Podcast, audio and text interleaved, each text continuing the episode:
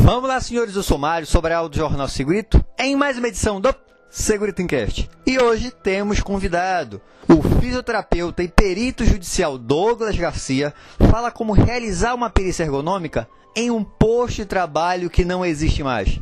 É logo depois da vinheta.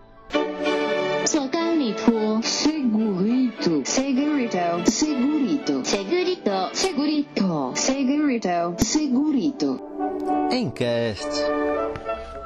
Olá, Mário Sobral. Olá, audiência do Segurito. Aqui quem fala é o Douglas Garcia. Eu sou fisioterapeuta, pós-graduado em fisioterapia forense, perito sênior pela Associação Brasileira de Fisioterapia Forense, diretor científico da ABRAPEF, Associação Brasileira de Perícia Fisioterapêutica. Sou fisioterapeuta do trabalho, especialista Abrafit Cofito. Sou perito judicial do Tribunal Regional do Trabalho da Quarta Região e trabalho como perito na Sexta Vara do Trabalho de Caxias do Sul, Rio Grande do Sul, que é a única vara do trabalho especializada em doenças ocupacionais e acidentes típicos do interior do Brasil. No Brasil inteiro nós temos só duas varas que julgam especificamente esse tema. Uma fica em Porto Alegre, que é a trigésima vara, e a outra é a de Caxias do Sul, onde eu atuo.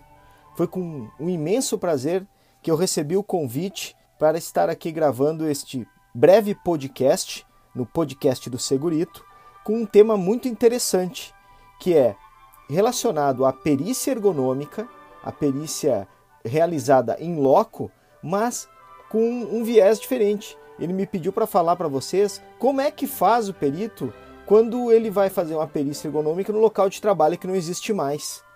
Pense quão difícil é você fazer uma perícia no local que não existe mais. Porém, nós temos algumas opções para tentar ajudar o juiz. O que, que acontece? Nós somos uma extensão do pensamento do juízo e ele espera muito que a gente resolva o problema que ele tem, que é descobrir quais eram as características daquele local de trabalho. Em tempo, vou falar rapidamente sobre a perícia ergonômica. Ela é sempre solicitada aqui na região onde eu trabalho, na, nos processos envolvendo doenças ocupacionais. No entendimento do juiz, não é possível desenvolver, construir o nexo causal é, se você não, não fizer avaliação em loco, se você não conhecer as características do trabalho, da organização do trabalho. Então, sempre que há um processo envolvendo doença ocupacional, o juiz é, é, nomeia uma perícia técnica ergonômica para que se é, descortine é a palavra que a gente usa muito no direito é, as características daquele trabalho. Pois bem, já aconteceu comigo sim de eu ser nomeado numa perícia ergonômica e o posto de trabalho não existe mais. Então nós temos algumas opções, as quais eu vou falar para vocês agora. A primeira delas é avaliar através da coleta de depoimentos. Então você vai pegar, vai fazer um, um depoimento rico em detalhes com o reclamante, que é o autor da ação, junto com as pessoas envolvidas com a reclamada, os representantes da reclamada, e você vai coletar o máximo de informações possíveis naquela entrevista. Junto da entrevista, você vai ter a oportunidade de observar alguns documentos sanitários que a empresa tenha. Pode ser que a empresa tenha análise ergonômica, e aí você vai poder fazer uso de algumas informações que tem ali. E nessa coleta de depoimentos você vai tentar estratificar ao máximo a tarefa real, aquela que o indivíduo desenvolvia. Claro que é muito complicado você fazer alguma uma análise quantitativa, não podendo filmar, tirar medidas, fazer contagens, fazer cronoanálise e todas essas ferramentas de, de avaliação ergonômica, de perícia ergonômica, não tendo local de trabalho. Mas pensando na, na coleta de depoimentos, você pode estratificar algumas informações interessantes.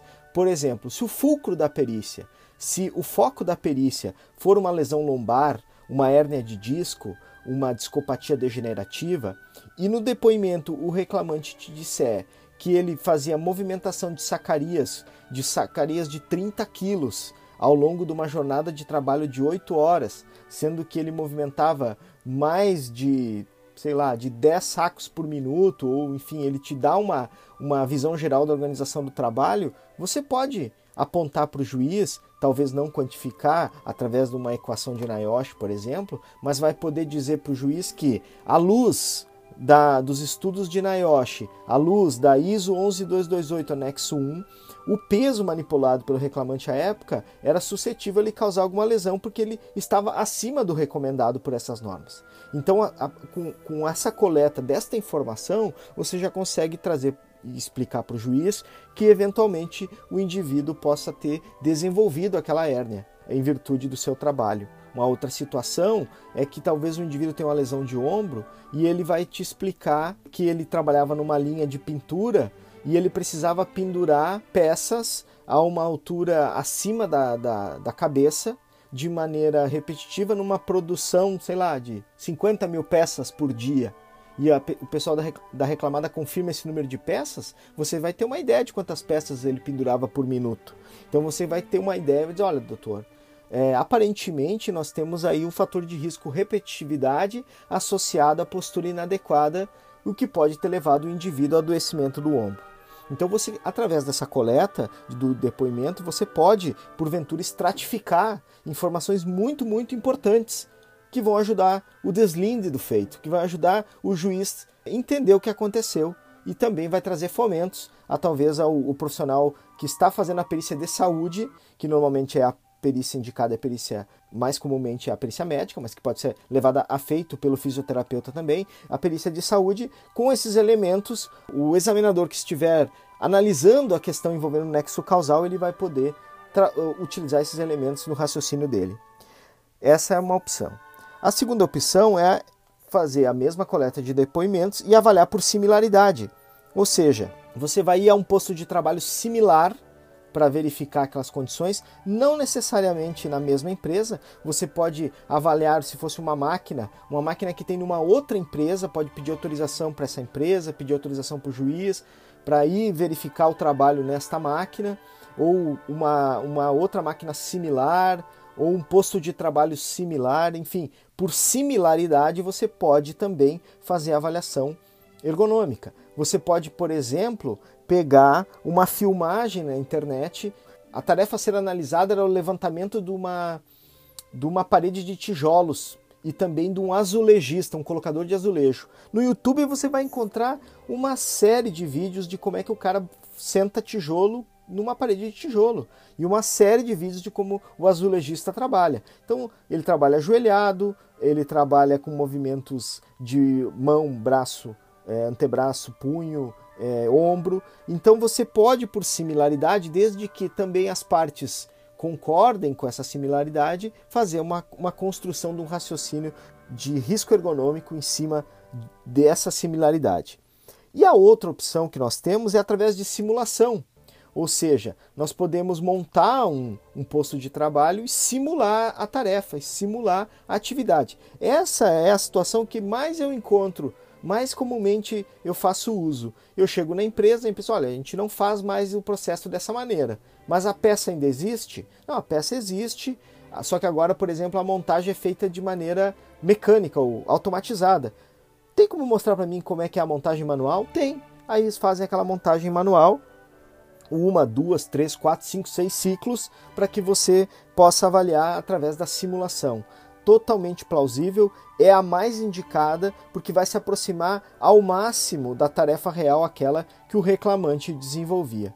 Então, essas são algumas situações que o perito pode se deparar na ausência do posto de trabalho. Então, é avaliar por coleta de depoimentos, desde que você tenha como firmar suas convicções através da coleta, avaliar por similaridade, avaliar por simulação.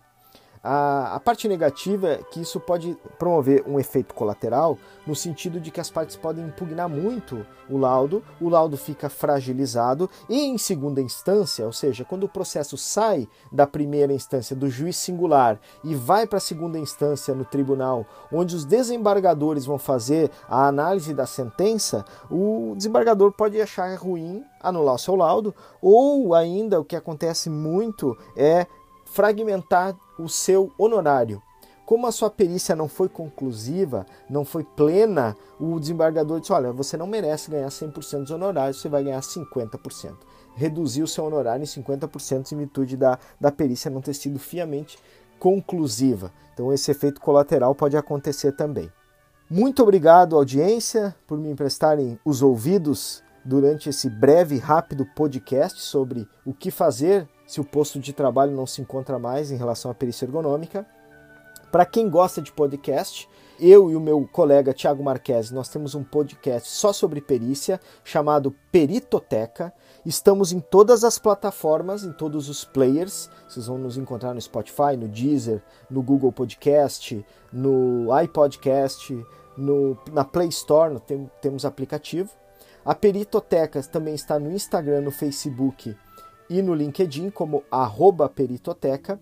Quem quiser me seguir é o arroba Douglas Garcia Físio, de fisioterapeuta, Douglas Garcia Físio. Também estou no LinkedIn, no Instagram, no Facebook e no meu site, que é doutordouglasgarcia.com.br, drdouglasgarcia.com.br, no blog, vocês vão encontrar uma série de artigos sobre a perícia fisioterapêutica e perícia ergonômica de modo geral.